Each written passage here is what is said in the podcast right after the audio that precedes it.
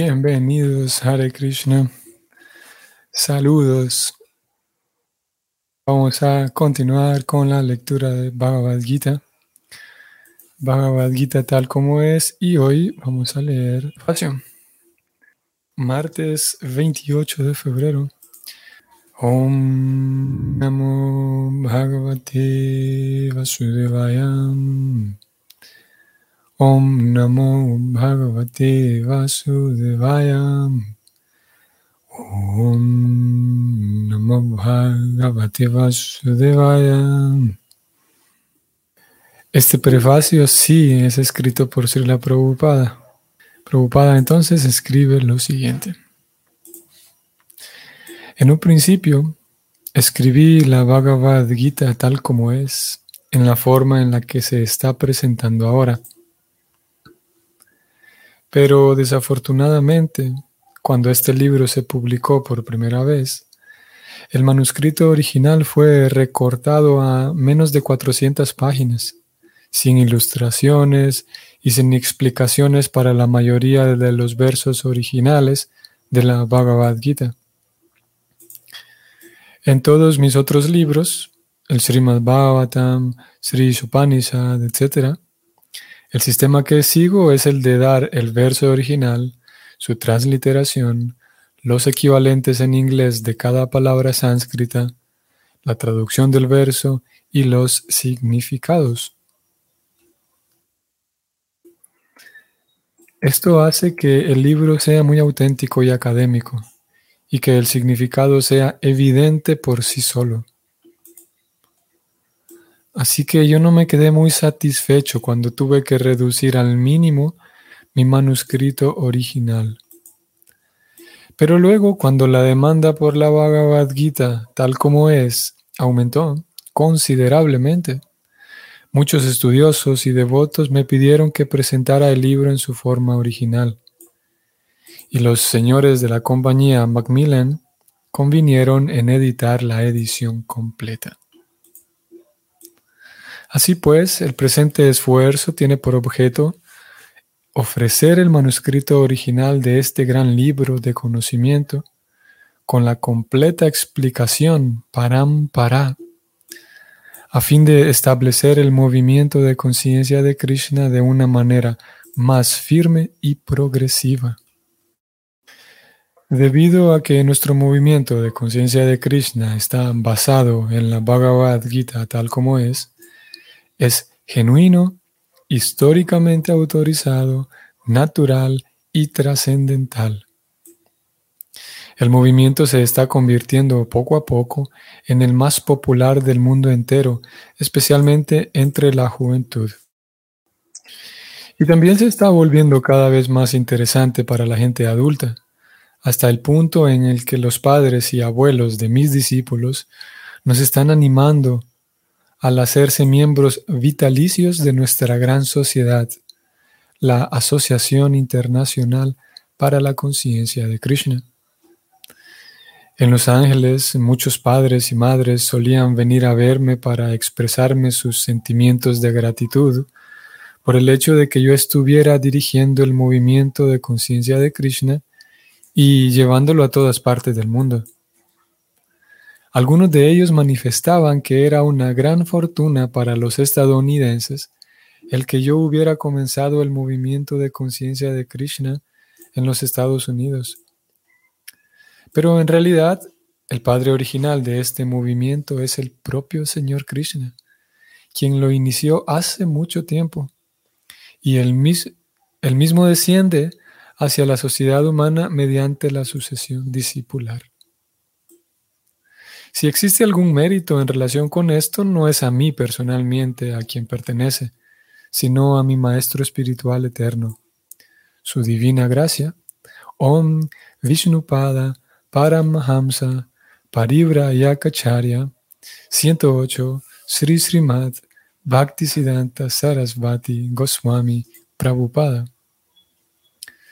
Si en lo personal me corresponde algún mérito a este respecto, es únicamente el de haber tratado de presentar la Bhagavad Gita tal como es, sin ninguna adulteración. Antes de que yo presentara la Bhagavad Gita tal como es, casi todas las ediciones de la Bhagavad Gita se habían publicado para satisfacer la ambición personal de alguien. Pero nuestra intención al presentar la Bhagavad Gita tal como es, es la de presentar la misión de la Suprema Personalidad de Dios, Krishna.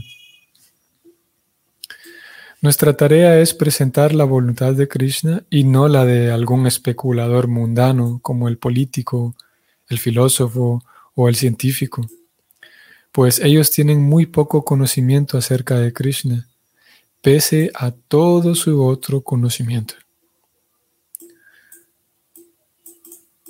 Cuando Krishna dice Man Mana Bhava Mad Bhakto Mad Yaji Mam Namaskuru, etc., nosotros, a diferencia de los supuestos eruditos, no decimos que Krishna y su espíritu interno son diferentes. Krishna es absoluto y no hay diferencia alguna entre el nombre de Krishna, la forma de Krishna, la calidad de Krishna, los pasatiempos de Krishna, etc. Esa posición absoluta de Krishna es difícil que la comprenda cualquier persona que no sea devota de Krishna dentro del sistema Parampara, o sea, el sistema de sucesión discipular. Por lo general, cuando los supuestos eruditos, políticos, filósofos y swamis, sin tener conocimiento perfecto acerca de Krishna, le escriben un comentario a la Bhagavad Gita, tratan de desterrar a Krishna o de matarlo. Esa clase de comentarios desautorizados acerca de la Bhagavad Gita se conocen con el nombre de Mayavada Bhasya. Y el señor Chaitanya nos ha hecho una advertencia acerca de esos hombres desautorizados. El señor Chaitanya dice claramente que todo aquel que trate de entender la Bhagavad Gita desde el punto de vista Mayavadi, comete una gran torpeza. El resultado de ello será que el estudiante de la Gita, desencaminado de ese modo, sin duda que se habrá de confundir en la senda del aprendizaje espiritual y no podrá ir de vuelta al hogar, de vuelta a Dios.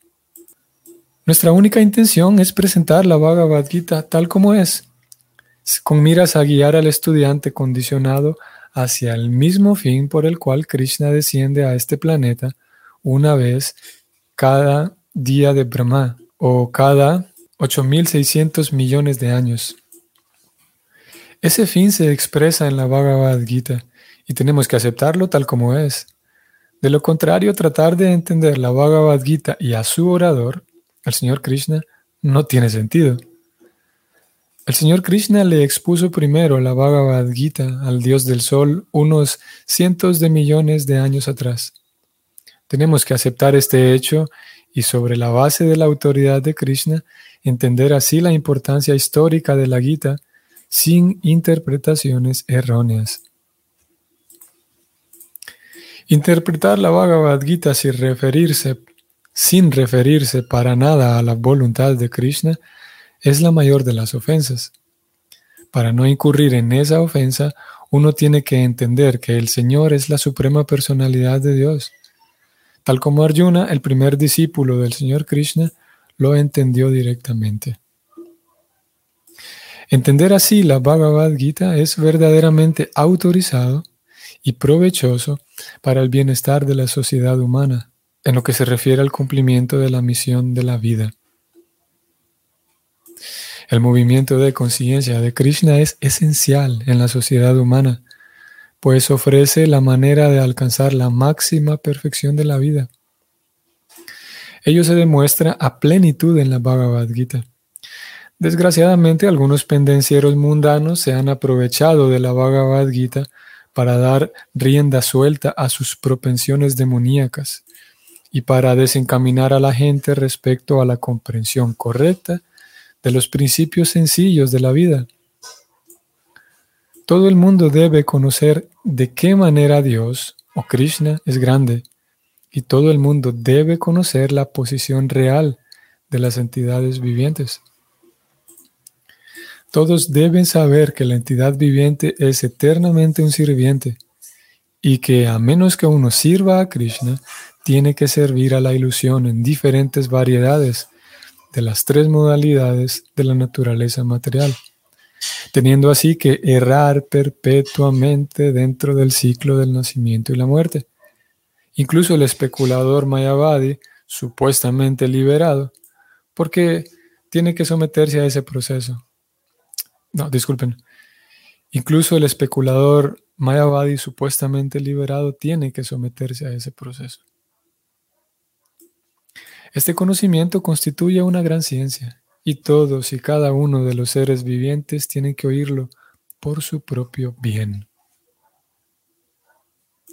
La generalidad de las personas, especialmente en esta era de Kali, están seducidas por la energía externa de Krishna y creen erróneamente que mediante el adelanto de las comodidades materiales todos los hombres serán felices.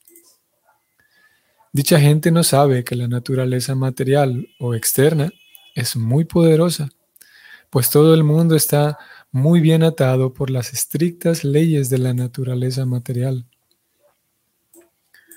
Por fortuna, la entidad viviente es parte integral del Señor y en consecuencia su función natural es la de prestarle al Señor un servicio directo.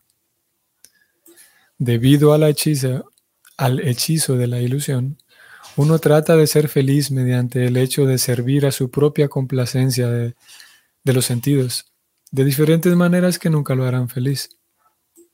En vez de tratar de satisfacer sus propios sentidos materiales, uno tiene que satisfacer los sentidos del Señor. Eso constituye la máxima perfección de la vida. El Señor quiere eso y lo exige. Uno tiene que entender este punto fundamental de la Bhagavad Gita. Nuestro movimiento de conciencia de Krishna se lo está enseñando al mundo entero y como no estamos contaminando el tema de la Bhagavad Gita tal como es, cualquiera que esté sinceramente interesado en beneficiarse con el estudio de la Bhagavad Gita debe buscar la ayuda del movimiento de conciencia de Krishna para poder entender en la práctica la Bhagavad Gita bajo la guía directa del Señor.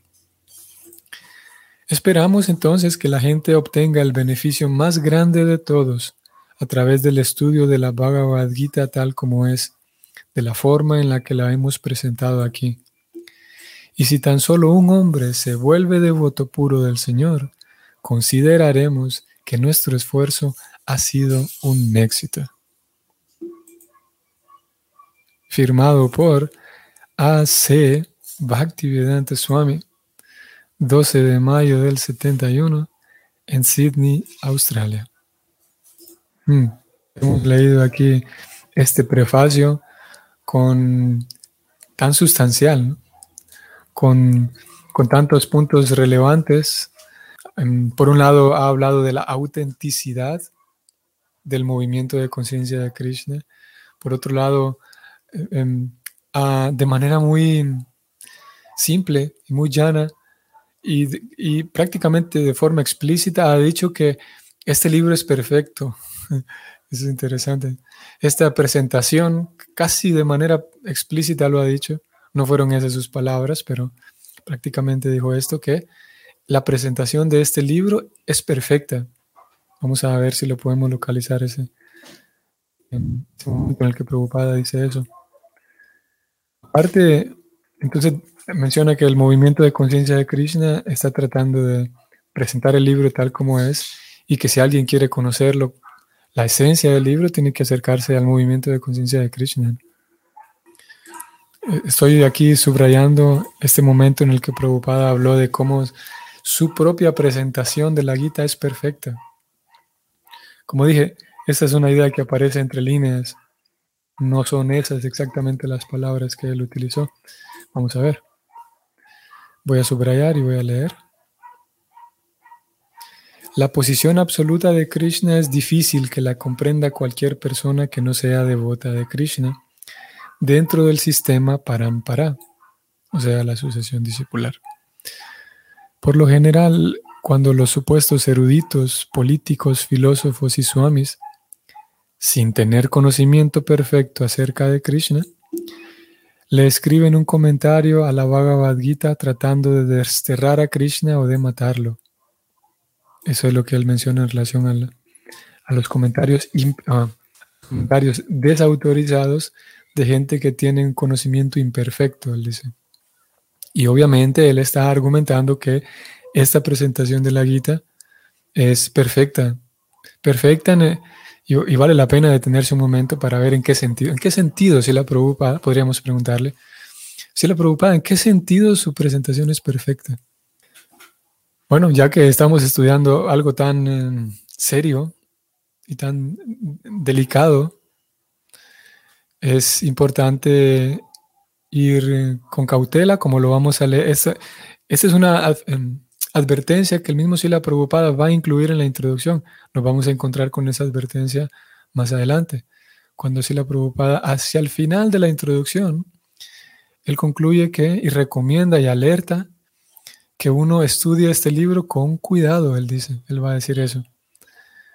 Y con cuidado indica que uno puede terminar dañándose más bien eh, si uno va descuidado, uno puede terminar causando un daño.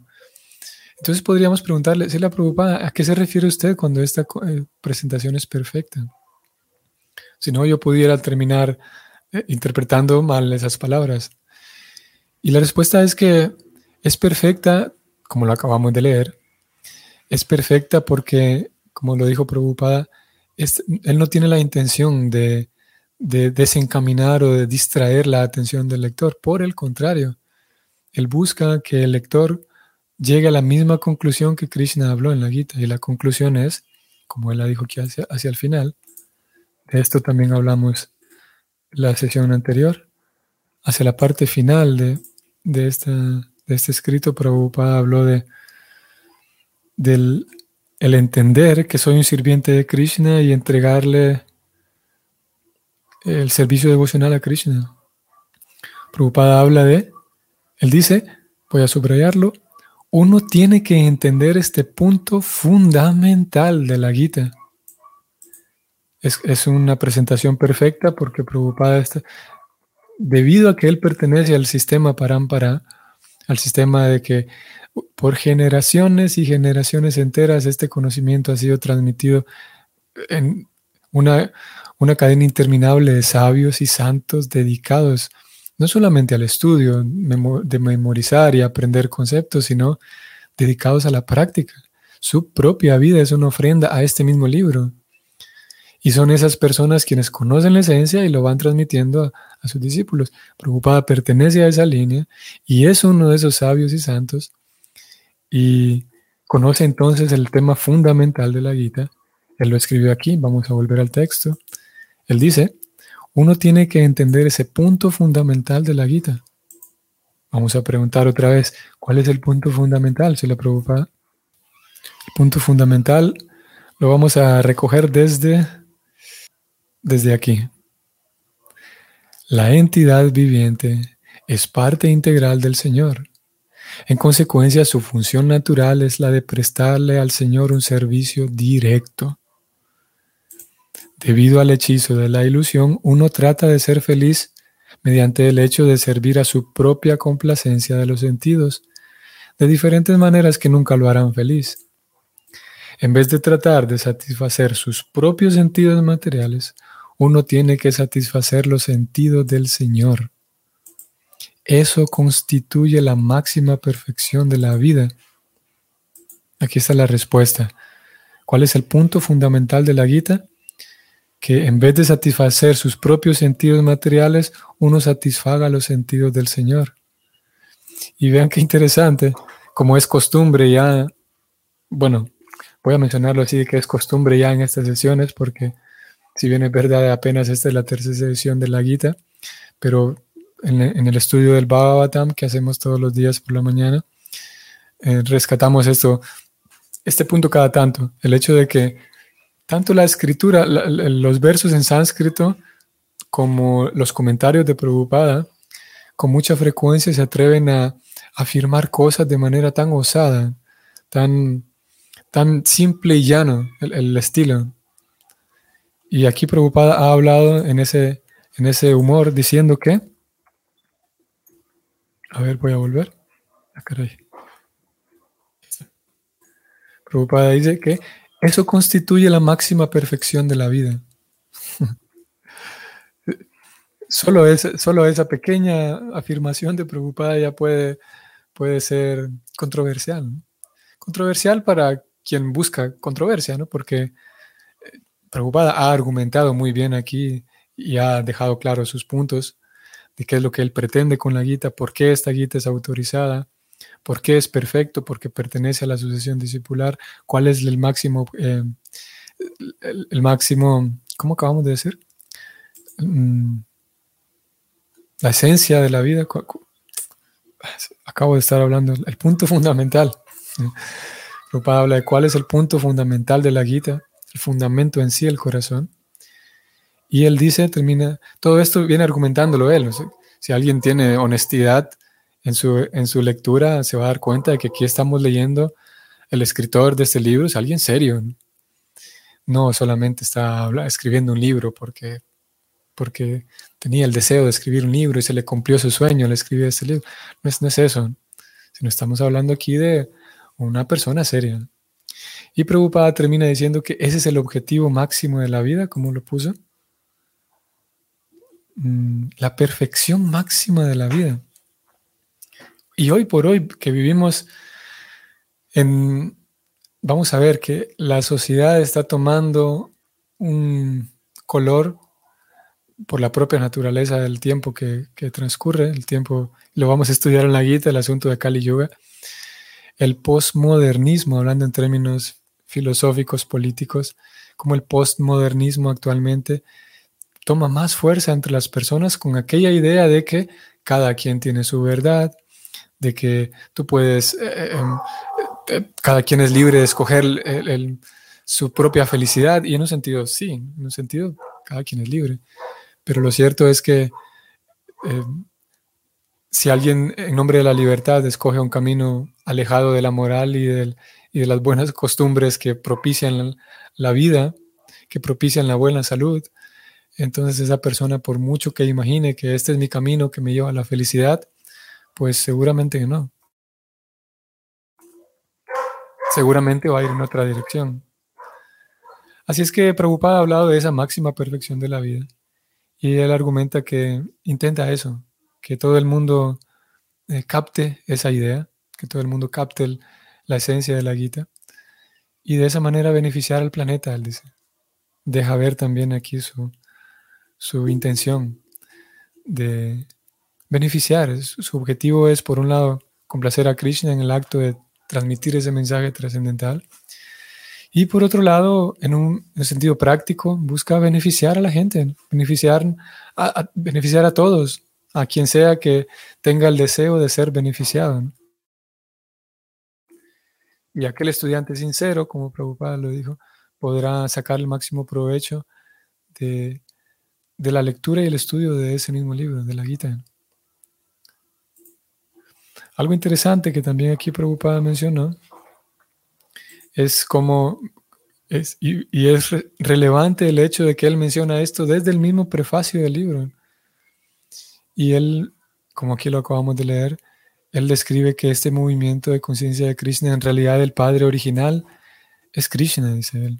Prabhupada sabe que él, está, él fundó una institución, pero en sí el movimiento de conciencia de Krishna no está siendo fundado en ese momento, en 1966, porque él mismo, antes de que fundara ISKCON, ya pertenecía al movimiento Hare Krishna.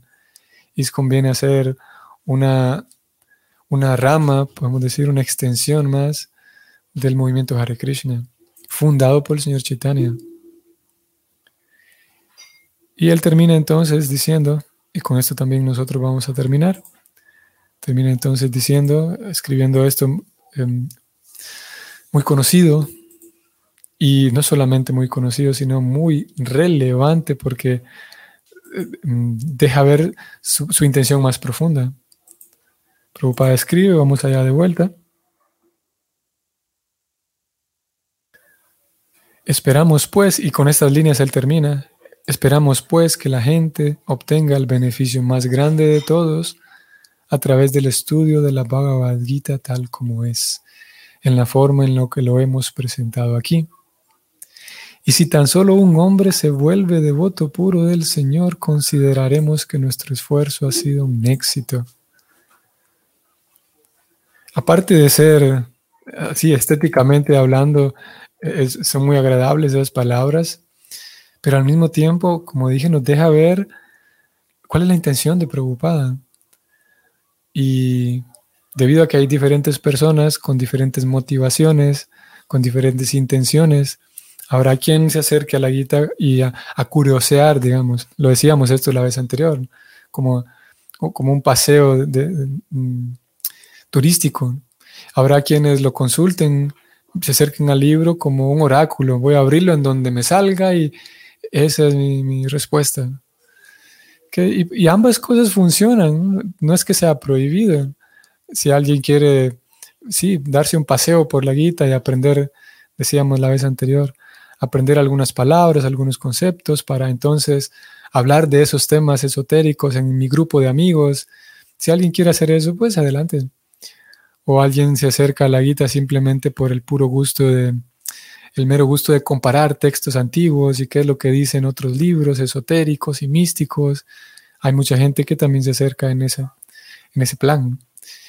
Y también hay quienes tienen un poco más de fe en la guita y como dije lo toman como un oráculo. En cualquiera de los casos no es, no es prohibido, pero aquí tenemos la intención descrita por el mismo Prabhupada, que él pretende que captemos el punto esencial y podemos decir que en un sentido aspira a que la persona sincera se vuelva un devoto puro del Señor. Dicho de otra manera, preocupada, preocupada da su bendición para que podamos alcanzar la, la, perfección máxima, como él lo dijo aquí más arriba. En la medida en la que nos esforzamos por captar mejor, estudiar con mayor seriedad, ponerlo en la práctica, entonces por ese mismo hecho de, por el mismo acto de absorbernos con completa devoción, en la medida en la que nos permita nuestra inteligencia, nuestra propia, nuestra propia creatividad, en el acto mismo de absorbernos en la guita y tratar de comprenderla y aplicarla, ese mismo acto ya está complaciendo, si la preocupa, nuestro mismo esfuerzo por cultivar pureza. Porque si por lo menos una persona, dice él, se vuelve un devoto puro, consideraremos que esto es un éxito. Por lo tanto, si yo me esfuerzo en esa pureza, en llevar una vida, cultivar pureza en mi vida, estoy complaciendo el mero corazón de Prabhupada, su misma intención al momento de escribir este libro. Y obviamente, en la medida en la que cultivo pureza, mi vida va a estar mucho mejor, indudablemente. Por las razones que en su momento iremos hablando de todo eso a lo largo del estudio de la Gita, cómo es que y lo mencionó aquí un poquito preocupada, cómo es que la manera de vivir más pleno y satisfecho para el alma es encontrarse de vuelta con su querido Señor. Y esa pureza del corazón propicia ese encuentro con Dios. En vez de la, el, iluso intento por reparar todas las cosas externas, pero olvidar el corazón, olvidar la propia limpieza interna. Muy bien, entonces eso es lo que vamos a decir por hoy. Vamos a seguir el sistema en las próximas sesiones debido a que la introducción que nos espera es una introducción extensa con mucha sustancia también. Vamos a seguir el método de lectura de 20 minutos. Prácticamente va a ser de lectura. Y vamos a leer unos 20 minutos y comentar algún poco. Y de esa manera vamos a ir avanzando. A pesar de que algunos temas que se tocan en la introducción incluso no son abordados más adelante en el mismo libro vamos a ir tratando de abarcar en la mayor cantidad de tiempo, la menor cantidad de tiempo posible, mayor cantidad de, lectura, al menos en esta sección de la introducción, que es la que viene a partir del el jueves. Ok, entonces eso es todo por hoy. Que tengan una bonita noche. Hare Krishna.